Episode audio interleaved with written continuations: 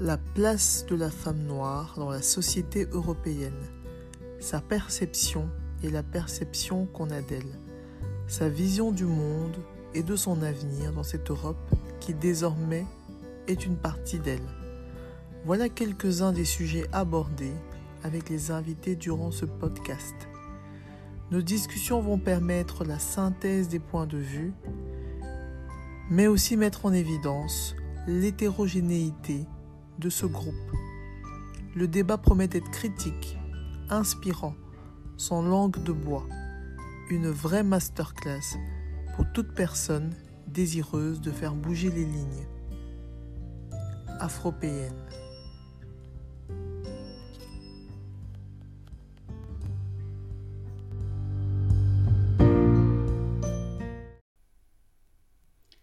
Les portraits du jour sont ceux de deux jeunes femmes qui m'ont ébloui par leur talent et leur capacité à assumer leur position de jeunes femmes noires, hyper médiatisées, sans jamais faire de concessions. La première est Iseult, française d'origine camerounaise. Je la découvre sur le plateau de Laurent Ruquier. Elle y défend avec beaucoup de panache et de fraîcheur son premier album. Elle y raconte aussi son parcours dans le télécrochet musical Nouvelle Star. Ni une ni deux, je me précipite sur YouTube et en une nuit, je me retrouve à dévorer l'entièreté des vidéos sur Iseult. Une voix hors du commun qui vous donne des frissons. Et encore aujourd'hui, sa voix continue de me faire frissonner. Iseult, malgré son jeune âge, mène sa carrière d'une main de maître. Chanteuse, mannequin, égérie, actrice. Sky is the limit.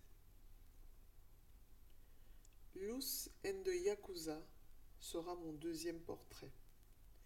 Belge d'origine rwandaise et congolaise, son premier album perce tout d'abord en Italie, où elle devient très vite virale. Son succès français et belge est un peu plus tardif. Je la découvre suite à une polémique malheureuse sur le colorisme. Elle est critiquée pour sa couleur de peau très foncée, en contraste avec la rappeuse Shai avec qui elle pose. La classe avec laquelle Luce va gérer cette polémique va les lire pour la postérité dans le cœur de nombreuses personnes, dont moi. Ces deux femmes ont tant en commun.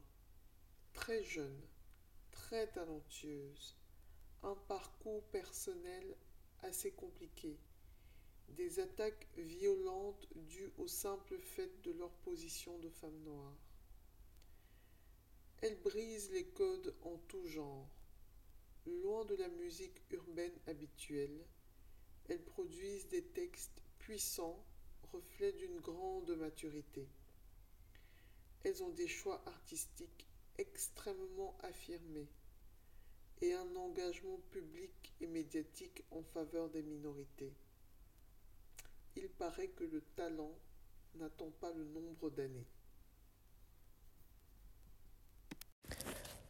Voilà, voilà les amis, j'espère que l'épisode vous a plu et que le podcast vous inspire autant que moi. N'hésitez pas à soutenir le projet en vous abonnant et en partageant les audios avec votre entourage. Laissez des commentaires et plein d'étoiles et à très vite pour un nouvel épisode. Ciao